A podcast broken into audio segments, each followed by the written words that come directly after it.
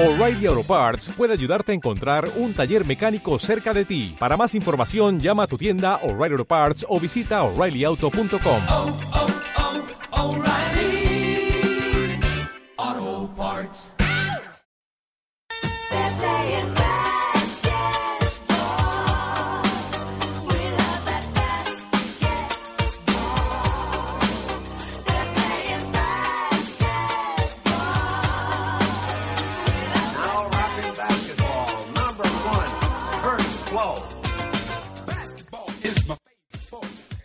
Stephen Curry no es humano, es, llámenlo como quieran, un marciano, un superhéroe, pero lo que está claro es que no es un jugador más y que estamos delante de uno de los que serán grandes de este deporte.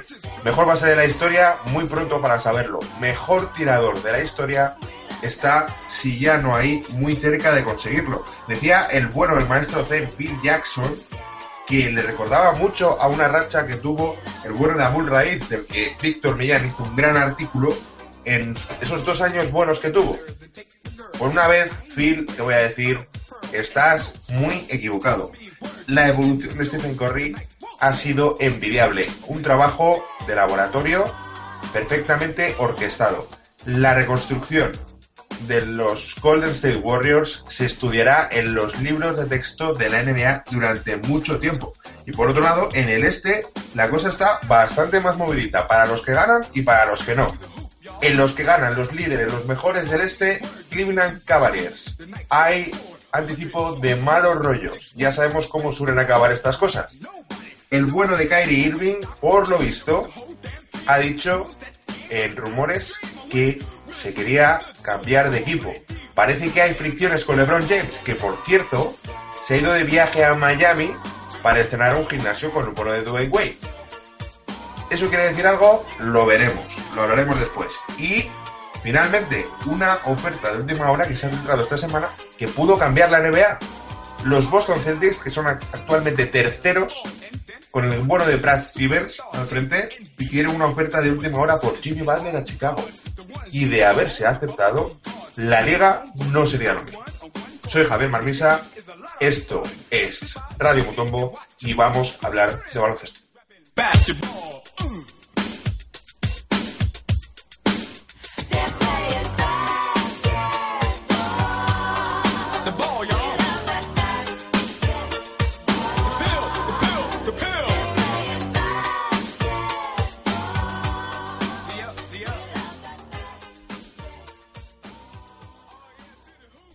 Chicos, antes de nada recordaros que podéis seguirnos en nuestras redes sociales, estamos en Twitter, estamos en Facebook, donde además tenemos un grupo Liga PIP en el que podéis pedirnos entrar y por supuesto que entraréis a formar parte de esta gran comunidad y bueno, ya sin más dilación, deciros que podéis escuchar este programa en nuestra web, en ebooks y en iTunes. Así que nada chicos, eh, empezamos ya y para empezar tengo que saludar a mis queridos contertulios. ¿Qué tal, Víctor? ¿Cómo estás?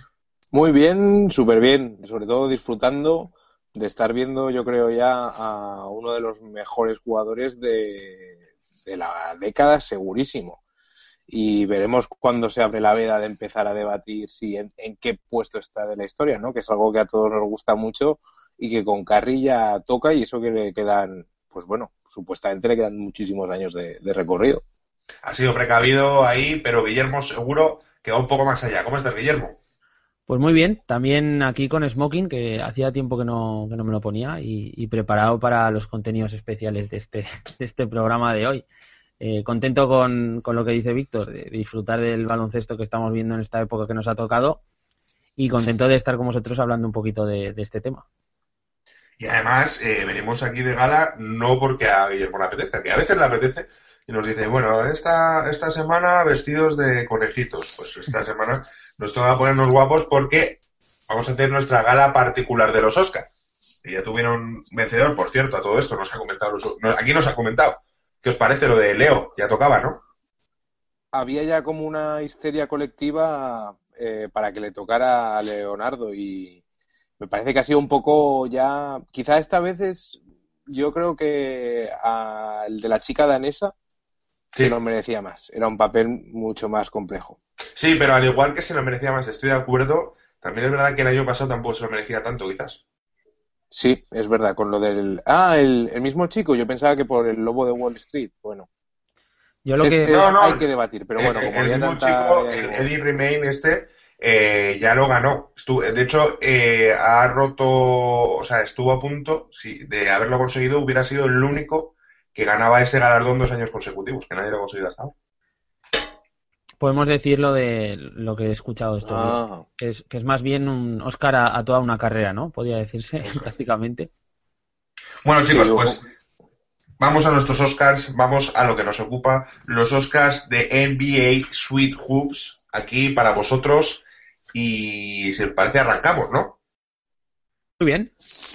Antes de nada, agradeceros a todos eh, que habéis votado para nosotros en nuestra, en nuestra plataforma, en nuestra web. Y hay grandes candidatos. Aquí el director de la Academia de Sweet Hoops, el bueno de Víctor Millán, eh, hizo un poco las nominaciones y nosotros hemos ido votando. Así que vamos a empezar, si os parece, por efectos especiales, ¿no? La categoría así un poco más blue. Y aquí tenemos dos candidatas que son Aaron Gordon por Alien voló sobre el nido de la miel. Buenísima. Y Giannis Antetokounmpo por 300 en, en todos los papeles. O sea, él es el bueno, el malo, el, él es absolutamente todos. Así que nada, chicos, vosotros diréis. Bueno, ¿quién, ¿quién sale, Guillermo? ¿Tú o yo a repartir el Oscar? Esta En primero. este caso creo que te han dado el sobre a ti, o sea que te toca. Venga pues, venga pues. Yo quería más rato de alfombra roja, pero estoy de acuerdo. El Oscar a mejores efectos especiales va para Aaron Gordon por alguien voló sobre el nido de Lavín. Totalmente merecido, ¿no? O sea, esto sí que está clarísimo que, que, ya que no se pudo llevar el, el ansiado título como mejor matador de, del All-Star, pues este Oscar está muy merecido. Sí, la verdad que unos efectos especiales que yo hacía mucho tiempo que no veía. Lo de Antetokounmpo haciendo de Jerjes y de Leonidas a la vez también me gustó mucho, pero, pero la verdad que, que lo de Aaron Gordon, el vídeo ese que hay dando vueltas en el que se le ve de, de muchos ángulos con la cámara Spider está haciendo el mate sobre el muñeco dragón marioneta zombie de, de los Magic, es realmente ni Mad Max. Es precisamente un poco lo que se comentaba en los circulillos de abajo, donde estaban aquí los críticos fumando. Eh, estas categorías normalmente se dicen que se hacen para compensar un poco. Por eso Aaron Gordon no, no consiguió que su película estuviera nominada, pero bueno, esto es un poco como lo de Star Wars, ¿no? O sea, no, no le meten en la categoría de las buenas, pero la pasta que se han dejado para esta gran producción, pues un poco eh, la premian con este Oscar que más o menos se lo sacan un poco de la manga, ¿no? Sí, es la excusa perfecta, por así decirlo. Bueno, y es necesario, ¿no? Yo creo, porque así la gente. Yo, por ejemplo, Mad Max la he visto gracias a que le dieron varios Oscars. Si no, no la habría visto y la vi el otro día y la verdad que espectacular, ¿eh? Desde aquí, recomendación total. Yo la tengo pendiente, no la he visto todavía, pero tengo muchas ganas. Pues sí, sí, está, está muy, muy chula. Comparado con la de los años 90, que son los truños entre los truños, esta es un peliculón. Bueno, pues vamos ya con el mejor director. Eh, y aquí hay cuatro categorías, cuatro películas muy diferenciadas. Tenemos un poco de comedia, tenemos un poco de drama, tenemos un poco de, de todo, ¿no? De reconstrucción de la realidad. Eh, empezamos con Tyron Lu por Cariño he empeorado al equipo. Derek Fisher por El Lobo de Wall Street. Eh, es un remake de la de Leo. Dicen que algunos, algunos mejor. Craig Popovich por Sargento de Hierro, drama, eso, es- esta es de, de verla las- después de comer un cocido, pero, pero con calma, ¿eh? Es bélica. Es bélica. y Luke Walton por Kung Fu, la leyenda del pequeño saltamontes. Se dijo que Luke Walton estuvo haciendo una dieta de saltamontes durante tres meses para, para hacer el papel. Por favor. Bueno, me pasan aquí el sobre, un poco de tensión. Este es un premio bastante, bastante importante. Y bueno, el, el premio va para Tyron Lu por cariño empeorado al equipo. Un aplauso. Bravo, bravo. Realmente, ¡Uh! Se oyen abucheos en el teatro Kodak. pues yo estoy muy de acuerdo. Yo estoy muy fuera, o sea, yo no puedo entender, o sea, quiero decir, cualquier persona que haya visto, porque yo, yo a ti, Víctor, te adoro, pero Víctor, ¿cómo se te ocurre meter en categoría de mejor director eh, una categoría de película como Cariño he empeorado, o sea, Cariño, eh, o sea, quiero decir, todos recordamos esa- esas abejas gigantes presidiendo una familia, o sea, yo- Claro, pero como comedia ha ganado. Es que es, es- es- pero la comedia no puede ganar en la dirección, la dirección es dramática, bueno, yo soy totalmente, yo soy to- totalmente pro Derek Fisher, pero bueno, respeto, respeto al pueblo. A ver, la película de Derek Fisher, que en realidad está, es un remake de la de DiCaprio, pero está basada en, en, en la historia de un entrenador de los Knicks que, que se ha estado follando a las novias de, de sus jugadores.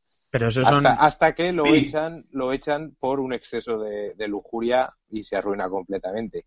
Pero, pero hay que decir que la peli de Tyron Lu, Cariño, ha empeorado el equipo, también encierra mucho drama. Porque antes de empeorar el equipo, despiden a un tío que nunca había sabido muy bien qué estaba haciendo. Entonces, es un- una continua metáfora de, de, de- de lo inerte y de lo, de, lo, de lo absurdo de la vida. Al final, Tyron Lu es una víctima más. del sistema. Yo creo que a Tyron Lu se le viene un poco grande. La, la historia puede ser, pero bueno, en mi caso creo que además eh, luego se salió en el making of y todo eso es una especie de docu-reality de Derek Fisher en la que se jugó el tipo hasta el punto de que Matt Barnes le agredió por por su interpretación, pero, pero bueno, o sea, el- el- No, hay que pensarlo que, que fue algo mutuo, ¿no? Fue. Sí, entre los dos hubo, hubo algo. docu-reality que se llama. Pues nada, vamos ya con el- la categoría a mejor actor. Y aquí tengo que decir, no tengo palabras. O sea, por alguna razón, eh, vuelven a competir entre sí Hobbit y El Señor de los Anillos. Una cosa un poco rara. Pero vamos a decir ya los nominados, que son Russell Westbrook por Las Tortugas Ninja Vuelven en 3D. Carrie por El Hobbit, la desolación de LeBron.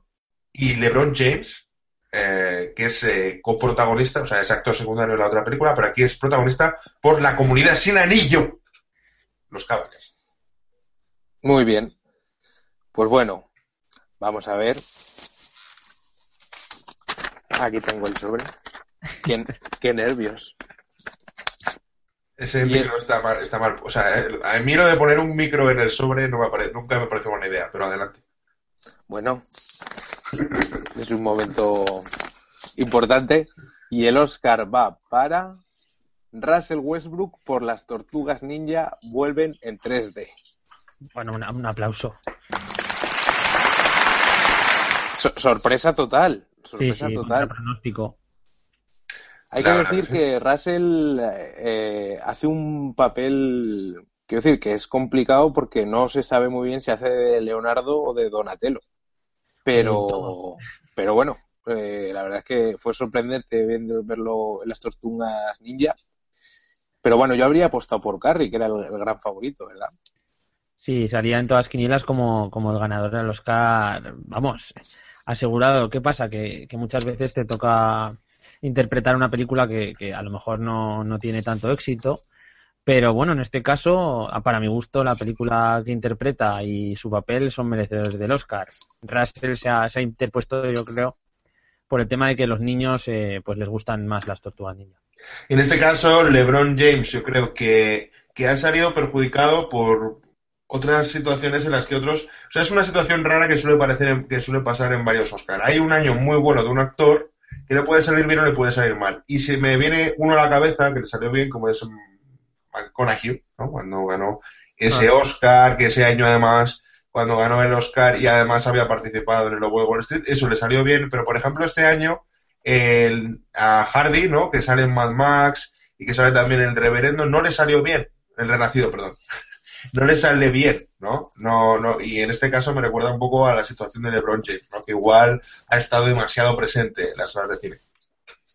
Sí, quizá demasiado, una sobreexposición nunca es buena. Pero bueno, yo confiemos en que a, a LeBron le llegue como, como a, a Leonardo le llegó ahora este Oscar, pues que le llegue también su, su tercer anillo en este caso, ¿no? Habrá que ver bajo qué director, ¿no? Porque también eso, eso es importante. Parece que se va a tener que cambiar de dirección o, o- o algo va a tener que pasar. Yo creo que también eh, ha habido un, sí, sí, yo creo que se ve, ¿no? O sea, más allá, o sea, si uno, si uno sigue la carrera de LeBron y, y sus papeles, pues se ve que no está, yo creo que no estaba tan cómodo en este papel, porque su secundario, que es, vamos, el papel que hacías, o sea, lo que era Sam en la comunidad del anillo, esta vez lo hacía Kyrie Irving. Entonces se veía mucha disputa, ¿no? O sea, se comentó que el rodaje ha sido muy complicado y por qué tiene que llevar el anillo él y no lo tengo que llevar yo, eh, porque él tiene que liderar la comunidad cuando puedo ser el líder yo, no sé, había un poco ahí de mal rollo, ¿no? Y, y además, eh, Gandalf era un liante, que era Kevin Love, y, y tampoco se llevaba demasiado, demasiado bien. Por cierto, que hay que, no hay categoría de mejor actor secundario, pero me gustó mucho el papel de Matthew de la Vedova en Cariño empeorado al equipo. Un papelón, ¿eh? La verdad es que... Pero bueno, eh, lástima que no, que no haya ese tipo de nominaciones para quizá próximas ediciones igual. Yo creo que ese es el típico personaje que vamos a recordar siempre, ¿no? Y de aquí le puede salir un papel de una serie principal en Netflix o algo así, yo creo que, que ha, ha demostrado que es bueno, pero para mí Sí. siempre será como una especie de alfalfa, ¿no? Como ese secundario que, que tenía mucho carisma. Sí, Sí, sí. Luego al final pensarás en esa eso película es, como eso que, es. que de la Dova era un poco el, el, el real protagonista, ¿no? Me parece un poco fuerte decir eso, ¿no? Pero, pero sí que a lo mejor sus, sus notas de, de interpretación eh, le aportaban ese lo que le faltaba la, a la película. Matices, ¿no? Matices. Matices como los que deciden si ganas o no Oh, la mejor película. Y ahí es donde vamos a, a cerrar esta gala maravillosa, en la que había muchísimo descontrol. eh, y, y vamos ya a cerrarla con las categorías a mejor película, con estas nominadas. La despedida interminable con Kobe Bryant, Los Mercenarios, Mission Memphis con Anderson, Randolph, Barnes y Stevenson juntos en Memphis. Tú a Detroit y yo a Washington, el terrible drama de los gemelos Morris. Y dos rubias de triple suelto con Carrie y Thompson. Bueno, vamos a ver. Este es el, el Oscar principal, el que todos esperamos. Y el ganador es La despedida interminable con Kobe Bryant. Impresionante. Espectacular. Gran sorpresa. Qué gran papel en una película de seis horas y, y seis meses de duración, que es todo Kobe Bryant montado encima de un dragón blanco diciendo que se va a retirar de forma continuada. Interpretación también mayúscula del dragón. Es, es, mm, lo borda. Y Sí. la, la verdad es que una buena película si, si lo que te gusta no es el cine y son los créditos. La verdad es que. Y los anuncios. Es una No. buena película. Está muy bien y, y luego además eh, muchísimos extras en esta producción. Es decir, el dragón se posaba en distintas ciudades y tenía que ser ovacionado como por 5.000 millones de personas en cada ciudad, ¿no? O sea, había unas convocatorias es. masivas, eh, peligro, o sea, hubo avalanchas, hubo desgracias, pero, pero yo creo que merece la pena, ¿no? Para que ahora Kobe Bryant recoja, recoja el premio. Sí, y luego se va encontrando con se va encontrando con muchos personajes muy llamativos, como la tortuga, que le dice creo que nunca has estado bien valorado, deberías ser el mejor jugador de la historia y un montón de frases emotivas que seguramente pasarán a la historia del cine. Pero yo quiero decir que Los Mercenarios, Misión Memphis, eh, ha quedado muy cerca en votos en, en la, en la votación que hemos abierto en nuestra web de nuestros fans. Ha tenido un 36% de votos la despedida interminable de Kobe Bryant y un 30% Los Mercenarios, que sin duda alguna es una cinta que, bueno, pasará a la historia de, de los que coleccionan pelis de acción. Esto es lo mejor de lo mejor. Pelis de acción, terror, miedo, eh, es una mezcla de todo y también es una buena película, sobre todo si te gustan las emociones fuertes y el cine de no muy alto argumento, no sé, baloncestístico. eh, era la mejor película y me quedo con la frase de Craig Popovich, ¿no? De ojalá la hubiera dirigido yo, ¿no? De estoy hasta los huevos de tener a gente muy educada en mi equipo y que le guste su familia. Pero eso también es un poco Greg, ¿no? Que los quiere, los pone ahí así. Entonces, En fin, eh, son frases bonitas de- del resto de personas que están en este sector del cine y que valoran todo, ¿no? Este, esta, tra- esta carrera de, de Kobe Bryant tanto como actor como, como jugador. Y nada, Pero no, no vamos a hablar de la que se ha quedado tercera en discordia, tú a Detroit y yo a Washington. Es un, es un dramón, es un dramón con más grande que, que Dramon. Ido- hombre, es de, es de lágrima floja esta, ¿eh? La verdad es que para personas sensibles y, que tengan un corazoncito así que se le llegue rápido, eh, pues es la típica película de, pañuelos y, mocos. A mí me recuerda a películas como El Intercambio, La Habitación, eh, en el que quizá faltó, en mi opinión, eh, más peso por parte de la madre Morris. Creo que, que eso le quita un poco ¿no? de drama al asunto. Y yo ya para cerrar quería decir que, bueno, yo no sé en qué momento eh, la de Dos rubias de triple suelto acabó como candidata. O sea, yo no sé cómo Carrie se prestó a esto. Bueno, son de estos papeles que te surgen en la vida y que a veces... Es, es que Carrie en realidad, hasta que ha explotado, era un... qué sé yo, un Nicolas Cage de la vida, que lo mismo hacía un dramón muy, muy bueno, como Living Las Vegas, que se ponía a repartir hostias como panes. Eso es verdad, ¿eh? Eso es verdad.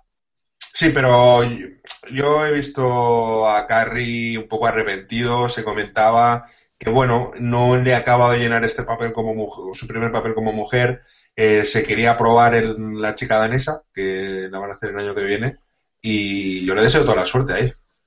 Bueno, Carrie se ha quedado sin ningún tipo de Oscar, ¿no? Al final, porque no se ha Nada, llevado nada, nada, ni no se ha aquí ni se ha llevado el de mejor actor. Nada, Carrie se ha quedado a dos velas. Es un DiCaprio de la vida. Un DiCaprio, sí, un DiCaprio en- con todas las de la ley. Bueno, yo creo que se ha también se ha reservado un poco, ¿eh? porque todo todo estaba un poco montado en que Kobe Bryant, ¿no? que no tenía todavía un Oscar, todo el mundo ahí Claro. mucho. Yo creo que, que él ha dicho, mira, voy suave. Se comenta que se ha dejado un proyecto para la temporada que viene, que dice que le puede ir bien. Eh, se llama Avatar, Avatar 4 y, y dice que, que se ve fuerte ahí. Que en un mundo, en un mundo paralelo es donde él está más a gusto porque no se siente muy humano, por así decirlo. Efectivamente.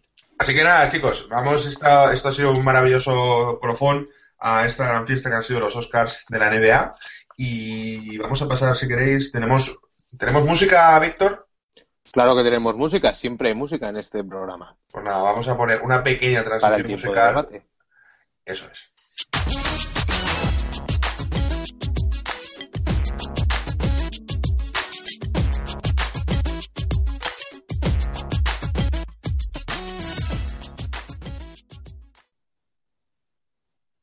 Bueno, y después de este subidón de los Oscars, nos estamos ya aflojando la pajarita, la corbata en algún caso. Yo me he puesto corbata para romper con el protocolo. Soy muy Pablo Iglesias en ese sentido. Y vamos a hablar de un equipo que últimamente nos trae de cabeza, que son los Chicago Bulls. ¿Cuál es la situación, chicos? ¿Cuál es el diagnóstico, doctores?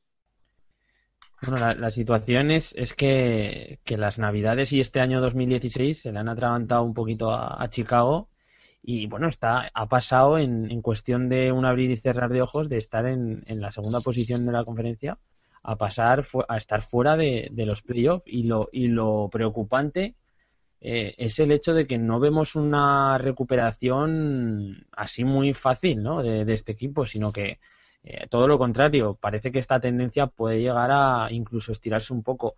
Vemos rachas de- de derrotas de cinco partidos, de cuatro partidos seguidos llevan ahora eh, perdidos y las victorias pues se cuentan, vamos, eh, con, la- con los dedos de, una mano. Vamos a ver qué, qué ocurre. De todas formas, las lesiones eh, es uno de los de lo, de, la- de lo que está causando también esta mala racha pero aún así no nos tenemos que engañar. eh, no parece que este equipo tenga muy buenos mimbres para, para poder alcanzar una posición de playoff y hacer algo. Sí, eh, ahora mismo 30 victorias, 30 derrotas. Hacía, no me acuerdo ahora, pero muchos años que Chicago no tenía un, un récord par eh, a estas alturas de la temporada. y fuera de playoff, en el puesto número 10, y lo peor es que Washington está eh, retomando un poco la racha, lleva ahora cuatro victorias seguidas, y los playoffs, el octavo puesto, que ahora mismo lo marcan los Pistons, pues está complicado, porque los Pistons también van hacia arriba después del movimiento que tuvieron en el mercado de fichajes con Tobias Harris y demás, y por abajo tienen a Orlando. Es Sí. decir, que, que están en una tesitura realmente complicada. Y la pregunta quizás sea, ¿Fred Hoiber va a aguantar esto o se lo van a cepillar? Bueno, yo creo respecto a eso que van a intentar aguantar con él aunque sea esta temporada. Es decir, eh, a una mala eh, todavía Chicago está con opciones de, de clasificar a playoffs. Es verdad que tiene delante, en mi opinión, un- que, que va a ser un duro rival como es Detroit. Eh, también ojito a Washington que está por ahí. Eh, pero hasta ahora no veo a los Bulls tomando unas decisiones muy precipitadas. De eso, eso es lo que, bueno, esto que quiero decir, pues que a lo mejor en unas eh, semanas, si la cosa sigue parecida, pues sí que sí que se decide por tomar medidas más drásticas. Pero vamos, ya os digo, eh, grandes, no veo un gran fichaje. O sea, si se va Hoiberg, hará lo típico de tener un entrenador interino hasta final de temporada y si ya tenemos la gran hecatombe que es no ir a playoffs, entonces sí que nos pueden esperar medidas más drásticas, ¿no? Yo creo, Marmi, que, no van a adoptar ninguna medida, como, bien dices, y que no merece la pena ya a estas alturas de la temporada ponerte a, despedir al entrenador y, a, reconstruir un poquito, intentar reconstruir ahí de forma express para, entrar en los playoffs y, y hacer un papel, un papelón que, que no sabes cómo te puede salir. Pues yo no lo veo, porque lo que dices, esta franquicia no, no es muy de hacer ese tipo de, de estrategias y de, y de cambios vamos a ver porque ahora con, cuando Butler vuelva al equipo como, como entra en, en, la pista si vuelve a dar ese nivel nivelazo que venía dando. Si se recupera Mirotic que parece que, tiene una apendicitis de caballo porque lleva ya como dos me- un mes mes y pico y aún le dan dos semanas más hasta que se recupere. En fin que se van acumulando las cosas y, y no se ve un futuro muy halagüeño En fin, y, y- pero ¿cómo se puede solucionar? Porque el año que viene, Guillermo, creo que tú lo has estado chequeando, Sí. no tienen tampoco demasiado margen salarial y, y parece que el, el punto, quiero decir, el drama y la complicación de los Bulls de estos últimos años sigue siendo Derrick Rose. Efectivamente, es que al año que viene se quedan con unos 73 millones, pasando por poco lo que es el límite. Y bueno, pierden a jugadores como Noah, que, que ya esta temporada no ha aportado nada ya por la lesión y por el estado de forma en el que estaba. Aaron Brooks tampoco seguiría en el equipo, eh, Entwine Moore tampoco, pero bueno, eh, de los importantes, Pau Gasol tiene ese año opcional, que, que tampoco es que tenga uno de los salarios más altos del equipo, que son 7 millones me parece, pero bueno, el problema es lo que decías, Derrick Rose, 21 millones, una las- un lastre, digamos, porque no está siendo el jugador que, era antaño, ya lo sabíamos que, iba a ser una cosa complicada recuperar el nivel, pero lo que sí que está siendo elevado es su sueldo, su sueldo es de jugador estrella, de, de jugador franquicia, y bueno, puede estar pues limitando las opciones que tenga la franquicia de cara a una posible re- reconstrucción o de un apaño, ¿no? De cara a la temporada que viene. Sí, eh, yo en ese sentido, eh, a ver, ¿qué queréis que diga? ¿Lo que haría o la realidad? La realidad, porque lo que va a pasar, es que lo que realmente es, es lo que dices, es una franquicia que es un poco re- reacia a los cambios drásticos, ¿no? Y ya nos pareció una locura cuando, cuando se fue Thibodeau, ¿no? Y, en fin, si echaran a este entrenador, ¿hacia qué estilo de juego se irían, etcétera, ¿no? ¿Qué, qué es lo que ves tú, Marmisa? Mm, a ver, yo de entrenador de momento eh, no me veo capacitado a hablar, ¿no? Ah, pero bueno, eh, lo que sí que creo es que hay que tener cuidado con, un asunto. Y es que no se te puede ir mucho de las manos el tema de, de hacer una temporada desastrosa porque Pau Gasol, como bien habéis dicho, tiene opción de jugador. Hasta ahora todo ha sido que feliz estoy en Chicago, que no soy en Chicago, pero la realidad es que si, si Pau ve que está en un equipo que, que va en camino a, hundirse, Pau no tiene tiempo para perder el tiempo, O sea, no tiene, no tiene una edad para perder el tiempo, perdón, y, y creo que le van a salir ofertas de equipos ganadores. Entonces, si se te va Pau, tienes un problema bastante grande. Y, y bueno, eh, sí que es verdad que, hay opciones para mí en la agencia libre y no miraría tanto grandes estrellas como otros jugadores. O sea, yo os voy a decir algunos jugadores por las que, por los que, si yo soy los Bulls, me pego. Voy a deciros tres. Uno es Hassan Whiteside. Creo que puede ser un jugador muy interesante para la franquicia. Otro sería Mike Conley, aunque creo que es muy difícil que salga de Memphis. Y el último, y este puede ser bastante asequible en todos los niveles, Harrison Barnes. A ver qué os parece. Hombre, si ganan Bueno. esos jugadores ya armarían un equipo más. Por cierto, yo tengo que hablar que yo en el 2K les he arreglado la vida. Me empecé una franquicia con Chicago y, y a que no sabéis qué cambios hice. Mm, no. Pues mira, primero cambié a Derrick Rose y no me acuerdo a quién más. Eh, a to- no, sí, no me acuerdo. Pero bueno, al final me llegaron a cambio de Rose eh, Derrick Favors y Trey Burke desde Utah. Buen cambio. Es un buen cambio, sí, depende del otro que, que mandases. Lo que, Víctor, lo que no, no teníamos en cuenta es que la temporada 2017-2018, eh, actualmente eh, los salarios que tienen previstos para esa temporada son 18 millones. Quiere decir que se les plantea una temporada o se les plantea, pueden estar pensando en la temporada 2016-2017 como una temporada para la basura, un- Sí. una temporada donde terminen contratos y empiecen a moverse de cara a posible reconstrucción y en la 2017-18 pues tener un equipo bien armado. Eso sería la- lo que pueden estar pensando con Jimmy Valder ya renovado, que en esa temporada estará sobre los 18 millones. Y bueno, algunos jugadores como Matt Dermott, que, puede que hayan entrado ya un poquito más en, en lo que es la dinámica titular, etcétera. No sé, podría ser lo que estén pensando. Sí, eh, yo ahí lo que me gustaría ver es efectivamente lo que haga Pau, porque eso te cambia mucho la perspectiva del quinteto y del equipo en general.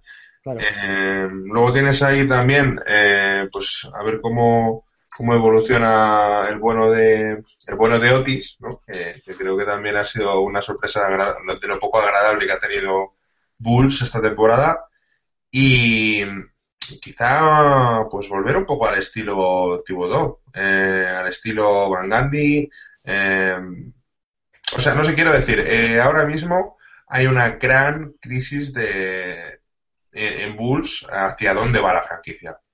Yo lo que, lo que he estado estos días leyendo y, y lo que más se destaca la prensa, sobre todo de Chicago, es un poco una falta de, de actitud y de, de rasmia, como se dice aquí en, en Aragón, que ese, ese, ese amor propio, ¿no? Y, y es el echar un par de narices en algunos partidos que puede que hayan pecado en eso, porque puede que no sea el mejor quinteto que tenga disponible actualmente la franquicia, pero el dejártelo todo sobre la pista, eso puede que sí que, que no esté dándose ahora y que sea una de las cosas que se les está reclamando. Sí, eso tiene que ver un poquito también con el cambio de entrenador, Exactamente. en la situación en la que venían antes con Thibodeau, que también era un poco de no soportarse ya mutuamente. Es complicado y el gran problema de los Bulls sigue siendo Derrick Rose, porque ahí está la piedra angular de todos los males. Derrick Rose no es tanto una crítica a su rendimiento, que es el que es después de las lesiones, sino yo lo vengo diciendo desde ya verano de la temporada pasada, pues mi problema con Derrick Rose es un problema de actitud. Mi problema con Derrick Rose es que no es un líder. Es que cuando, cuando Bulls eh, pierde, yo estoy seguro que en ese vestuario eh, no es precisamente Rose el que le pone a la gente firme. Entonces, bueno, eh, creo que la gran esperanza de Chicago pasa por Jimmy Butler. Eh, creo que es un jugador que aún no ha tocado ni mucho menos su techo. Y no lo sé, hay varias opciones que se me ocurren. También circulaba por ahí rumorcillos de que Carmelo Anthony eh, va a salir de Nueva York. Puede intentar meterse en esa pugna con Miami por hacerse con el jugador, pero bueno, no sé. Eh, eh, afortunadamente los Bulls tienen un mercado muy grande. O sea, no, no son como otros equipos que tienen un margen de maniobra muy estrecho. O sea, esto me recuerda mucho, por ejemplo, a Oklahoma City, ¿no? Que Oklahoma City cada vez que toma una decisión se juega el futuro de la franquicia. En este caso, los Bulls, pues siempre van a tener pasta y siempre van a tener un mercado atractivo. Sí, yo lo veo así, eh, por llamar a, quiero decir, es que en cualquier momento te puede llegar un hombre importante de la liga a Chicago, porque por, por marca, lo que pasa que, claro, no está tan lejos la sequía de 10 años sin pisar playoff, por ejemplo. Quiero decir que eso no te, no te asegura en ningún momento nada en absoluto, pero bueno. Bueno, vamos a comentar eh, muy, muy rápidamente. Yo sé que vosotros y, yo y todo el mundo vais a decir que la rechazabais, ¿vale? La oferta que recibió a última hora Chicago por parte de Boston Celtics. Y es la siguiente. Les ofrecieron en la primera ronda del draft de, de, de Brooklyn Nets que tiene Boston Celtics el año que viene, que la verdad que es un pick muy interesante porque no es una ronda protegida y la verdad que puede ser un jugador bastante bueno. Y la otra era una ronda protegida de Dallas del primero al séptimo. Eh, ¿cómo, cómo lo veis? ¿Es una oferta de tanteo? ¿Es una oferta seria? Yo creo que no podían aspirar a que les pasaran a Jimmy Butler por esa oferta. Pero bueno, eh, hicieron bien en plantearla. Yo, de hecho, no lo hubiera contestado. Ese tipo de ofertas no sé si se merece que, que te contesten, ¿no? Porque es como si te intentan hacer un, un truco así muy malo y, tienes que estar haciéndote, no sé, me parece un, ridículo y siquiera plantearlo, ¿no? Entonces, para tantear, pues bueno, para tantear ya me dirás tú que al final qué conclusiones puedes sacar, ¿no? Que, que no te cambian dos rondas por el jugador que prácticamente va a ser el futuro de una franquicia. Pues bueno, bien, buen tanteo, ¿no? Claro. Pero bueno, también es verdad que, que bueno, todo, todo la, la oferta de Brooklyn pues tendrá el valor que tenga a final de temporada. A ver, a ver cómo, cómo sale la cosa. Pero vamos, eh, ya os digo que tal y como está la situación, muy difícil es que no esté entre los cinco primeros picks. Y yo creo que lo que se puede leer entre líneas aquí es que Boston ha hecho una reconstrucción formidable desde mi punto de vista comparado con, con sus archienemigos los Lakers. Y Boston está dispuesto a dar el siguiente paso, que es hacerse con un jugador franquicia. Y ojito a la agencia libre, porque los Celtics van a ir a muerte, yo creo. Deberían por lo menos ir a muerte, ¿no? Eh, yo creo que ya después del gran curso que están firmando este año, eh, lo único que les queda es firmar a esa gran estrella que les lleve al siguiente nivel, que es convertirse en un posible contender. Sobre todo lo que han hecho muy bien y, y lo que dice mucho de, las est- estrategias y del buen ojo que tienen es no moverse mucho en este mercado de invierno y, y todos esos rumores que, han salido de, posibles traspasos pues con, estrellas de, otros equipos eh, pues se han visto que se han desmentido y que no, no se han dado, ¿no? Eh, están esperando para algo gordo, ¿no? Y yo creo que este verano va a ser el verano de Boston Celtics y podemos ver pues que entren jugadores muy buenos ¿no? para, para la franquicia de Boston. Pues si os parece, ya hacemos un breve repaso de lo que se podrían llevar. En principio de la pelea por Kevin Durant están fuera, pero vamos, Kevin Durant este año va a ser el gran, el gran culebrón de la agencia libre. Solo digo que está la cosa entre Oklahoma City, Washington y los propios Golden State. O sea, básicamente la NBA puede cambiar por esto.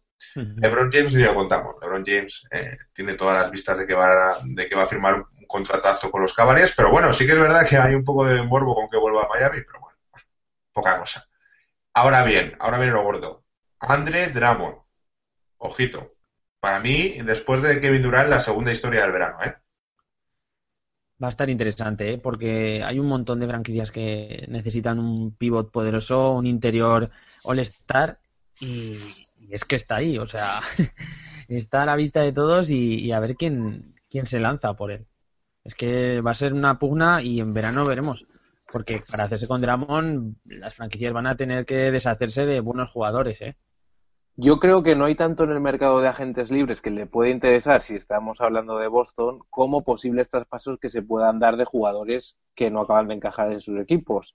Bueno, hay- pero, pero aún no, o sea, aún, aún queda, ¿eh? O sea, mira, por ejemplo, también está Dwight Howard, está DeMar DeRozan, está, ojito, Bradley Bill, que Bradley Bill, mm, muchos le van a tener que pagar para retenerle. Tienes incluso la opción de Pau Gasol, es un veterano muy interesante. No sé, yo sí que veo opciones aquí. Sí, pero aparte de eso, yo creo que hay dos grandes nombres que se han ido comentando mucho en la órbita de Boston y que conociendo su interés los equipos podrían llegar, los equipos que ahora son propietarios podrían llegar a un acuerdo para, para, hacer- para traspasarlo, porque Boston ahora tiene bastantes piezas de traspaso. Y uno es de Marcus Cousins, que no, no, a mí no me extrañaría ver un traspaso de rondas del draft que tiene un montón Boston con jugadores interesantes por de Marcus si la relación no acaba de despegar, porque se ve que es polémica tras polémica, aunque hay épocas un poco de valle más sensato y más tranquilo, eh, Cousins no acaba de tener polémicas. Y otro es Kevin Love, que no sería tan revulsivo como Cousins, pero que podría ser un jugador que enganchara muy bien con la plantilla de los Celtics, ¿no? Que es de un juego muy abierto y muy parecido al que hacía, proponía el Minnesota de la época Love, pero obviamente mejorado con mejores jugadores. Yo soy un poco negativo con eso que, dices en los dos casos. En primer lugar, el propietario de, de los Kings es un, es un multimillonario de la nueva era que quiere eh, vender camisetas, así que dudo mucho que se pongan a hacer así mucha estrategia. O sea, quiere decir, él tiene una estrella y se agarra a como un clavo ardiendo, y solo lo cambia por otra estrella. Y en segundo lugar, en el caso de... ¿Cuál es el segundo caso que me comentabas? Que se me ha pedido- Ah, Kevin Love, Kevin Love, perdón. Kevin Love, eh, yo desde luego no, no le haría el eje, el eje de, de ningún futuro de agencia. O sea, creo que no ha, demostrado que no es un jugador de la élite top top. No sé cómo, no sé si estáis de acuerdo. Hombre, yo, yo fíjate, ahí no estoy de acuerdo. Yo creo que sí que es un, un jugador de, de la élite, lo que pasa que lo que si lo juntas con, eh, con competencia en cuanto a minutos, en cuanto a reparto de tiros y a focos, pues sí que se queda en un segundo plano, pero habría que verlo como, como eje fundamental de, un proyecto. Eso sí que, sería más interesante y, que sería diferente. Hmm. Habría que verlo.